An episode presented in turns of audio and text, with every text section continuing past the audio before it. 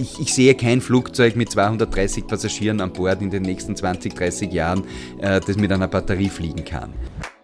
Heute zu Gast der Vorstandsdirektor des Flughafen Wien, Julian Jäger. Sie sind schon seit 20 Jahren beim Flughafen.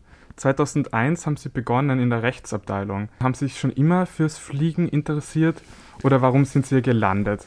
Ich muss zugeben, das war ein Zufall. Also es, äh, es war nicht so, dass das ein, ein, ein Bubentraum war, hier am Flughafen oder in der Luftfahrtindustrie zu arbeiten. Ich habe tatsächlich äh, am 2. Jänner 2002 äh, hier begonnen, also vor, vor rund 20 Jahren, ähm, in der Rechtsabteilung damals und ich war davor in einer Steuerberatungskanzlei äh, beschäftigt, habe aber dort dann relativ schnell äh, erkannt, dass das sozusagen jetzt nicht meine Berufung ist. Und dann hat sie ähm, über einen Bekannten äh, das, das Thema gegeben, dass der Flughafen einen Juristen, eine Juristin sucht. Und dann nach einem, einem längeren Prozess ähm, habe ich dann eben Anfang Jänner 2002 hier begonnen. Und ich muss sagen, die, die Rechtsabteilung war und ist, glaube ich, immer noch bis zum gewissen Grad ein, ein super Einstieg ins Unternehmen weil es eben eine Stabstelle ist, die relativ nah am Vorstand ist und man aber fast alle Bereiche des Unternehmens kennenlernt. Weil fast jedes Projekt braucht am Anfang, in der Mitte oder am Ende irgendwann mal einen Juristen. Und dementsprechend lernt man einfach irrsinnig viele Leute kennen und das war ein super Einstieg ins Unternehmen. Flughäfen generell sind ja auch Orte, die sehr schnell Krisen zu spüren bekommen oder Veränderungen in der Welt. Ich denke mal an 9-11, wo sich die Sicherheitsvorkehrungen extrem verschärft haben und nun ist die Corona-Krise da schon seit fast zwei Jahren. Wie wird denn die das Fliegen verändern oder die Flughäfen? Ja, darüber machen wir uns auch viel Gedanken. Ähm, ich finde den Vergleich sehr gelungen mit dem 11. Äh, September und ich vergleiche das auch sehr oft äh, damit. Ähm, also ich, ich gehe davon aus, dass Gesundheitskontrollen die Erhebung des Gesundheitsimpfstatus bei Reisenden ähm, auch in Zukunft, auch wenn wir hoffentlich äh, bald diese unmittelbare Pandemie überwunden haben werden. Aber ich glaube, das ist ein Thema, das bleibt und, und äh, wie Sie angesprochen haben, äh, der 11. September ist 20 Jahre her und äh, letztendlich hat sich an den Sicherheitsvorkehrungen hier nichts geändert, werden tendenziell da und dort noch, noch weiter verschärft. Und was, was ich mir eigentlich wünschen würde, ist, dass es eine standardisierte Abfrage gibt, die zumindest in ganz Europa besser, aber noch darüber hinaus, wo es eine, eine standardisierte Abfrage im, im Rahmen des Reiseprozesses äh, gibt, wo hier der Impfstatus von Menschen ähm, erhoben wird, ähm, weil was uns jetzt sozusagen schon große Probleme macht, dass sogar innerhalb des Schengen-Raums, innerhalb der EU, die, die Standards sehr, sehr unterschiedliche sind und die Voraussetzungen für das Reisen sehr unterschiedlich sind und das hilft natürlich dem Tourismus und der Luftfahrt nicht. Das Passagieraufkommen ist ja, wenn man 2019 betrachtet und 2020, um 75 Prozent gesunken und Cargo um 23 Prozent. Würden Sie sagen, wird der Flughafen in Zukunft weiterhin auf Passagiere fokussieren?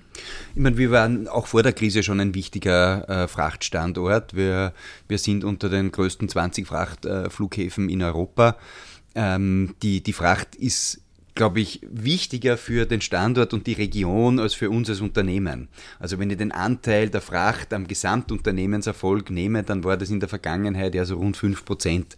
Also das heißt relativ überschaubar und, und hat auch heute nicht eine, eine überbordend wichtige Bedeutung. Das heißt, aus wirtschaftlicher Sicht sind die Passagiere für uns ganz, ganz wesentlich. Aus Versorgungssicht für, für die Region ist aber die Fracht ganz wichtig. Insgesamt glaube ich aber, dass sozusagen äh, auch Flughäfen, die auf Passagiere setzen, eine, eine Zukunft äh, haben. Ich glaube, das Passagierniveau wird sich mittelfristig wieder erholen. Es sind mehr als 80 Prozent der Menschen sind noch nie in einem Flugzeug gesessen äh, und viele Gesellschaften in Asien, in, in Südamerika, in, in Afrika da, da wächst die Mittelschicht, äh, der, das verfügbare Einkommen äh, steigt und darum bin ich überzeugt, dass global gesehen die Luftfahrt in den nächsten Jahren weiter wachsen wird. Und ich glaube, die große Herausforderung für die Luftfahrt ist, wie wachsen wir CO2-neutral? Und ich glaube, das, das muss der Fokus sein. Ich glaube, äh, Reisen ist was Schönes, Menschen und Kulturen kennenzulernen ist was Schönes. Und dementsprechend äh, soll sich die, die, die Anstrengungen der Politik auch nicht gegen das Fliegen richten, sondern darauf richten, wie man das Fliegen CO2-neutral gestalten kann.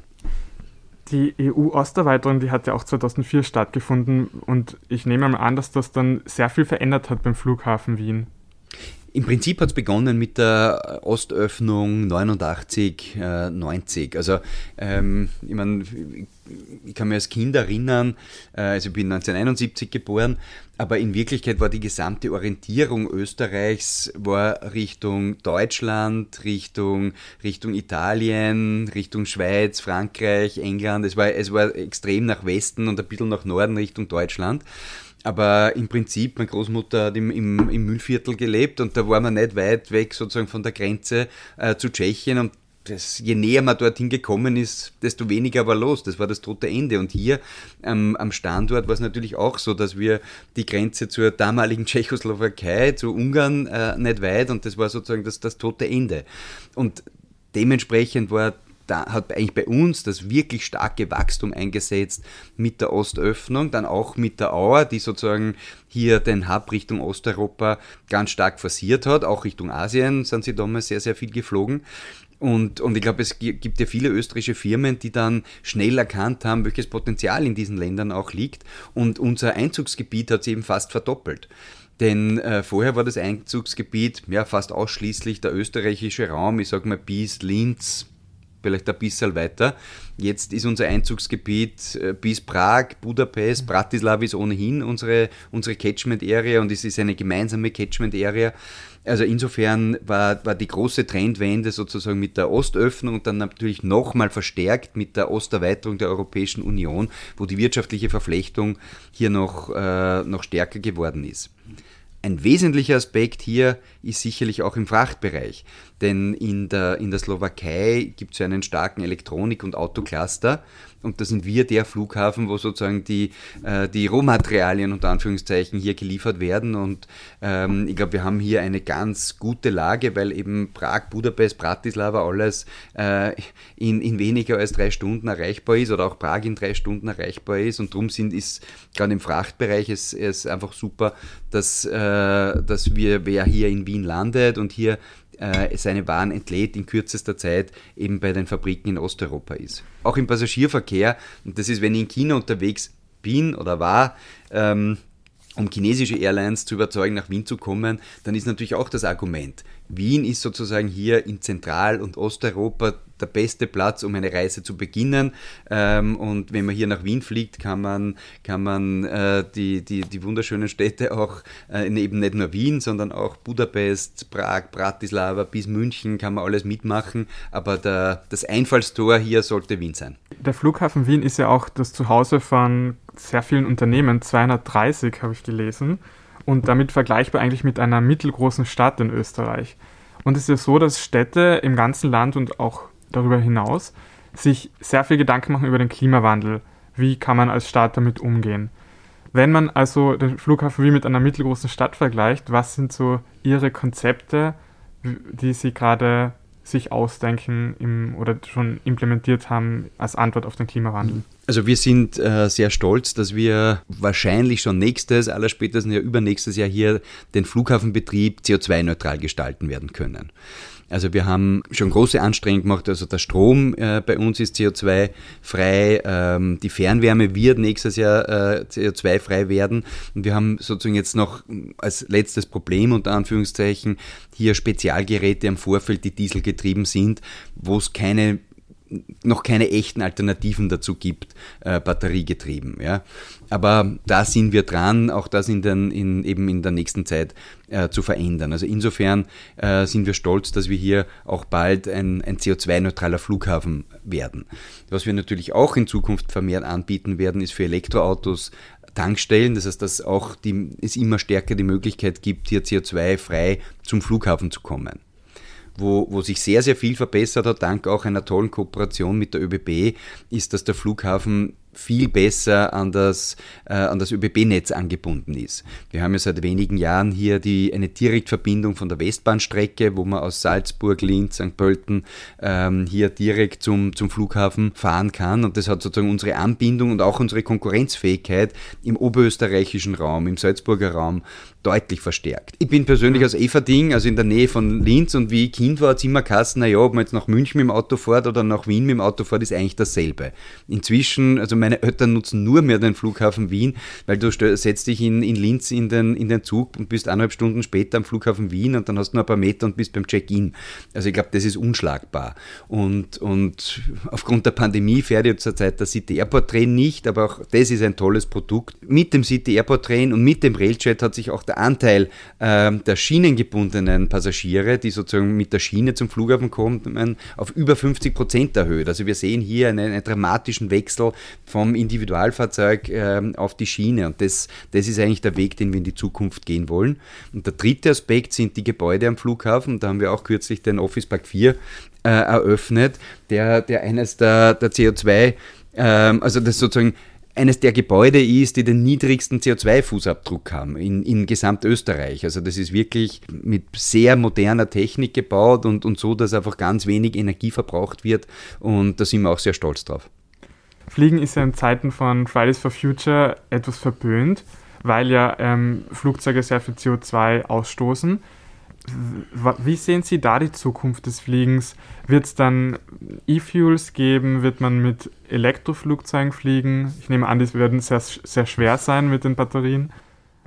Also das, das sehe ich äh, differenziert. Also ich glaube grundsätzlich, und das ist natürlich etwas, das, äh, das uns in der Seele wehtut, haben wir den Eindruck, dass der Eindruck in der Öffentlichkeit ein sehr verzerrter ist, äh, was sozusagen, wie schädlich das Fliegen ist. Und, und immer wenn ich lese, Fliegen Klimakiller Nummer eins, dann denke ich mir, das ist leider oder Gott sei Dank wirklich fern von der Realität, denn, denn global gesehen hat die Luftfahrt einen Anteil von 2,7 Prozent am gesamten globalen CO2-Ausstoß. Und ich habe den Eindruck, die Luftfahrt ist ein bisschen ein Symbol geworden für den Kampf gegen, äh, gegen den Klimawandel und, und wir fühlen uns da nicht immer ganz gerecht behandelt. Was aber die Realität ist, dass natürlich das Fliegen per se, also sozusagen das Fliegen im Flugzeug CO2-neutral werden muss und dass es nicht reicht, wenn, wenn wir als Flughafen sagen können, wir sind CO2-neutral, denn der, der überwiegende Ausstoß des CO2s erfolgt natürlich beim, beim Flug. Aber ähm, da, glaube ich, gibt es unterschiedliche Wege. Ich glaube, der Weg, der in den nächsten 15 oder 20 Jahren der vielversprechendste ist und der einzig gangbare, ist mit synthetischem Kerosin. Also ich glaube, man braucht CO2-neutralen Strom, um dann CO2 äh, der Atmosphäre zu entnehmen und damit synthetisches Kerosin herzustellen. Das ist möglich. Man muss es nur sozusagen in, in wirklich industriellen Maßstab machen, damit sozusagen wirklich viel produziert wird, damit das sozusagen der Anteil von, von CO2-neutralem Kerosin in den nächsten Jahren deutlich steigt. Der zweite Weg, was sozusagen Elektroflugzeuge betrifft, äh, ich glaube, das wird nur funktionieren bei, bei sehr kleinen Flugzeugen. Also da gibt es die, die ersten Projekte in, in Skandinavien, äh, wo es ja auch viel Verkehr gibt zu ganz kleinen Flughäfen, die, die relativ weit weg sind und schwer erreichbar sind. Ich glaube, dort kann das funktionieren in, ich, ich, sehe kein Flugzeug mit 230 Passagieren an Bord in den nächsten 20, 30 Jahren, äh, das mit einer Batterie fliegen kann. Und ich glaube, darum glaube ich, jetzt muss man sich ganz stark auf das synthetische äh, und biogene Kerosin stürzen. Ich glaube, das ist der Weg, um in den nächsten 20 Jahren hier den Fußabdruck der Luftfahrt deutlich zu reduzieren. Und parallel ähm, macht sicher Sinn, hier an, an Wasserstoffflugzeugen zu arbeiten. Da hat Airbus ja bekannt gegeben, dass sie in 15 Jahren ein, ein Wasserstoffflugzeug auf den Markt bringen wollen. Das Problem ist, wenn es das in 15 Jahren gibt, dauert es nochmal 10, 15 Jahre, bis sozusagen das eine gewisse Markt, Marktdurchdringung hat. Also aus meiner Sicht sollten die politischen äh, Aktivitäten und die EU macht das jetzt ja auch mit sozusagen der Vorschrift, dass sozusagen äh, Kerosin in den nächsten Jahren beigemischt werden muss also synthetisches Kerosin, dem normalen Kerosin beigemischt werden muss. Ähm, ich glaube, das ist der richtige Weg, um hier kurzfristig, sprich in 10 bis 20 Jahren etwas zu erreichen. Und der große Vorteil ist, dass man die Infrastruktur nicht verändern muss. Das heißt, die Flughafeninfrastruktur muss nicht verändert mhm. werden, wenn man synthetisches Kerosin nutzt und beimengt. Und äh, auch äh, die, die Flugzeuge müssen nicht verändert werden. Und dementsprechend hat man hier, glaube ich, den, den schnellsten Erfolg. Ein zweites Thema, das sozusagen in diesem Zusammenhang natürlich viel diskutiert wird, ist immer die Verlagerung von der, äh, vom Flugzeug auf die Schiene. Und da gibt es, glaube ich, auch ein ganz großes Missverständnis, denn wir kooperieren toll mit der ÖBB und ich glaube, äh, es ist auch wichtig, hier äh, viele Menschen auf die Schiene zu bekommen. Aber wenn man immer darüber redet, über die Kurzstreckenflüge, die Kurzstreckenflüge, also Flüge unter 500 Kilometer Distanz in Europa, haben nur 4% des CO2-Ausstoßes. Und 50% des CO2-Ausstoßes kommen von der Langstrecke die anteilig geringer ist. Aber und die kann man nicht mit der Schiene überbrücken. Und die kann ich nicht mit der Schiene äh, sozusagen substituieren. Und, und deswegen ist, glaube ich, hier das große Missverständnis. Ich meine, sozusagen in Österreich wird über Graz gesprochen, aber es, es ändert nichts. Und der, der zweite Aspekt ist, je kürzer der Flug, desto mehr Menschen steigen dann um. Passagiere aus Prag oder Budapest, die nach Wien fliegen, mehr als 90 Prozent steigen in Wien um. Die wollen nicht nach Wien. Bei Graz ist es dasselbe. Mehr als 85 Prozent der Passagiere aus Graz steigen in Wien um. Und wenn ich solche Flüge verbiete oder so unattraktiv mache, dass sie nicht mehr genutzt werden, was ist der Effekt? Die Leute fliegen halt dann von Graz nach Frankfurt und steigen dort um. Und wenn man erkennt, dass sozusagen was den CO2-Ausstoß betrifft, die Langstrecke das eigentliche Problem ist, muss man eben auf das synthetische Kerosin setzen, wenn man hier den, den äh, Fußabdruck äh, reduzieren will. Und, und ich glaube, das, äh, das ist für die gesamte Branche die große Herausforderung für die nächsten Jahre. Können Sie für Laien inklusive mir noch einmal erklären, das synthetische Kerosin, wie das hergestellt wird? Ich werde mich bemühen. Ich war in Chemie immer wirklich sehr, sehr, sehr schlecht. ich wäre fast an der Matura an Chemie gescheitert, muss ich dazu sagen, aber ich, ich versuche es trotzdem.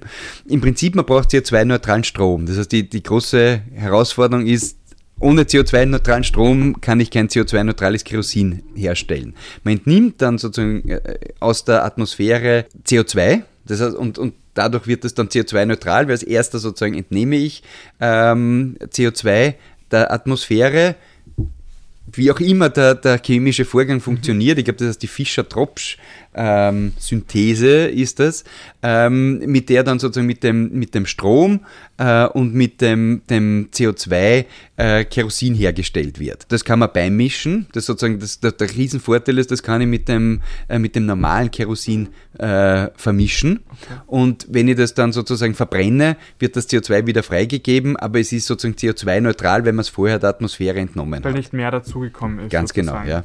Wenn wir in die Welt schauen, ähm, da, da, werden ja jedes Jahr Flughäfen gekürt, die die zehn besten der Welt sind. Heuer ist es, glaube ich, Doha, der beste Flughafen. Und Singapur ist auch immer sehr weit oben. Welche Role Models haben denn Sie oder der Flughafen Wien, an denen Sie sich orientieren?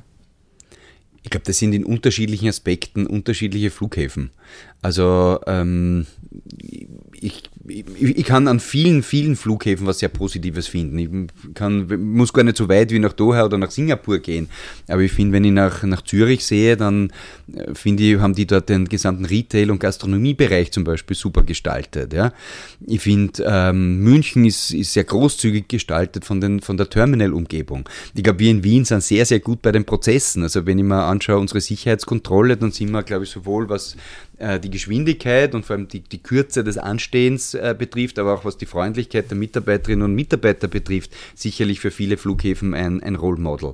Und ähm, wenn ich jetzt an die Zukunft denke äh, und wenn wir die Pandemie irgendwann in den nächsten Jahren hinter uns lassen, dann wollen wir natürlich auch unseren Passagieren wieder, wieder mehr Qualität bieten. Und, und hier geht es natürlich stark in die Richtung, dass wir sagen, wir haben eigentlich zu wenig Platz. Es ist der Flughafen Wien etwas zu eng. Wir haben zu wenig äh, Wartezonen bei den Gates. Wir haben, wir haben keine zentrale Wartezone, wo man sich sozusagen in einem angenehmen Raum aufhalten kann. Auch die Loungen sollten eigentlich ein bisschen größer sein. Und dementsprechend wollen wir in der Zukunft hier in, in diese Richtung gehen, dass wir sagen, ähm, dass wir einfach mehr Raum anbieten und, und dementsprechend hier äh, ein, ein besseres Aufenthaltsgefühl äh, unseren, unseren Passagierinnen und Passagieren geben wollen. Welcher Ort gefällt Ihnen am besten am Flughafen Wien? Also was mir wirklich sehr gut gefällt, ist unsere neue Lounge. Da sind nur noch keine Mitarbeiter, aber wir haben ja die, die Pandemie genutzt, um den Terminal 2 zu sanieren. Äh, das ist der älteste Teil des Flughafens, 1960 in Betrieb gegangen und dort wird es auch eine neue Lounge geben, die wirklich sehr, sehr schön geworden ist. Ähm, ich gehe aber auch gern sozusagen durch die, die Shopping-Bereiche, durch die Gate-Bereiche, ähm, durch die Gastronomie, ähm, um einfach, und das ist das Schöne an einem Flughafen. Wenn ich zwei Stunden eine Runde gehe, dann, dann weiß ich, was sehen unsere, unsere Kunden, ähm, was sehen unsere Gäste. Und ich habe sofort den Eindruck, das funktioniert, das funktioniert vielleicht nicht gut genug, aber, aber ich, es ist alles sozusagen kompakt und man kann es relativ schnell angreifen. Aber ich, ich, ich bin wirklich gern im Terminal unterwegs und, und das, das macht viel Spaß. Ein zweiter Ort, der jetzt öffentlich nicht zugänglich ist, der mir aber auch sehr, sehr gut gefällt, ist, ist unser Tower. Wir haben einen Veranstaltungsraum am Tower auf rund 90 Meter Höhe und das kann man auch mieten im Übrigen, wenn ich ein bisschen Werbung machen darf. Cool. Ähm, das ist wirklich toll. Man, man, hat dort einen tollen Überblick über das gesamte Flughafengelände. Man hat einen tollen Blick bis nach Wien rein äh, und, und dort sozusagen eine kleine Veranstaltung zu machen. Wir haben auch Pressekonferenzen dort schon abgehalten. Aber ich muss sagen, ich bin immer fasziniert, wenn ich da oben stehe und dann die Flugzeuge starten und landen sehe. Auch der 380er, der ja sozusagen das größte Passagierflugzeug aktuell auf der Welt ist, ähm, wenn, man, wenn man das so greifbar nahe da vor sich hat, das ist, das ist immer ein, ein, ein sehr, sehr beeindruckendes Gefühl. Vorletzte Frage, wenn man auf die letzten 20 Jahre zurückblickt, ähm, so lange sind Sie schon in diesem Geschäft tätig. Wo sehen Sie denn den Flieg Flughafen Wien 2040, 2041, in den nächsten 20 Jahren? Ja, das ist aktuell gerade eine schwierige, also vor, vor äh, zwei Jahren hätte ich da kein Problem gehabt, das zu beantworten. Da hätte ich, glaube ich, eine sehr konkrete Vision gehabt. Jetzt haben wir natürlich sozusagen sehr gefangen, auch im, im, im wirtschaftlichen Kampf äh, mit der Krise, in, in dieser schwierigen Situation. Aber ich, ähm, ich stelle mir den Flughafen Wien 2040 ähm, größer vor ähm, ich, ich glaube, wir werden bis dahin unsere Terminals erweitert haben. Ich, ich stelle mir großzügiger auch vor, nicht nur größer, sondern auch großzügiger im Sinne von mehr Flächen für Passagiere, auch mehr Flächen für Passagiere, wo man nichts konsumieren muss, ähm, auch, auch mehr Flächen, äh, wo vielleicht für Kinder ein bisschen, ein bisschen mehr Platz ist. Also ich glaube, worunter wir aktuell leiden, ist, dass sozusagen alles zwar sehr funktionell ist, sehr schnell funktioniert, aber nicht großzügig geplant ist. Und, und ähm, ich, würde mir einfach wünschen, dass sozusagen wir äh, eben für die unterschiedlichsten Anforderungen von mehr Gastronomie über die Shops, über die, die reinen Warteflächen, über Flächen für Kinder, dass wir einfach mehr, mehr Platz haben und, und hier ähm, ja, hoffentlich auch mehr Passagiere 2040 äh, haben werden, aber dass wir für die Passagiere, die wir dann haben werden, äh, auch, auch noch bessere Qualität anbieten können. Straßenbauten werden ja im Moment sehr heftig diskutiert in Österreich, Stichwort Lobautunnel. Mhm. Und der Flughafen Wien plant ja eine dritte Piste. Also in dem Sinn eine Straße. Was sind die Beweggründe, das zu machen?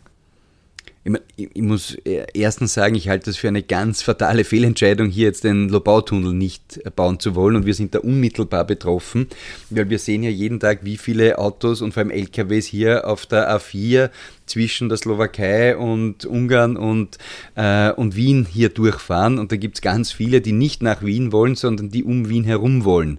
Und darum glaube ich hier diese relativ wenigen Kilometer, den man als Anschluss braucht, um den Ring um Wien zu vollenden, nicht zu bauen, das halte ich für einen wirklich fatalen Fehler. Vor allem, wenn man weiß, dass jede Alternativlösung mal 10 bis 15 Jahre mindestens für ein UVP-Verfahren braucht. Das heißt, da wird es keine schnelle andere Lösung geben und das, das finde ich äh, dementsprechend sehr schlecht. Wenn es jetzt um, den, um, um unsere dritte Piste geht, muss man, glaube ich, eines auch sagen. Flughafeninfrastruktur kommt mit relativ wenig Beton aus. Denn wir reden hier von einer Strecke von dreieinhalb Kilometern, die eine, eine Piste braucht. Wenn ich äh, eine neue Eisenbahnstrecke von Wien nach, äh, nach Berlin baue, dann habe ich 1000 Kilometer, wo ich, wo ich sehr, sehr viel Beton rein ähm, äh, pumpen muss. Also insofern glaube ich, was die Infrastruktur betrifft, ist ja das auch der, der, der, große Vorteil der Luftfahrt, dass wir mit relativ wenig Infrastruktur am Boden auskommen und die, die Flugzeuge völlig flexibel sind, wo sie dann hinfliegen äh, und, und je nach den Bedürfnissen der Menschen einfach sozusagen hier auch ihre Ziele verändern können.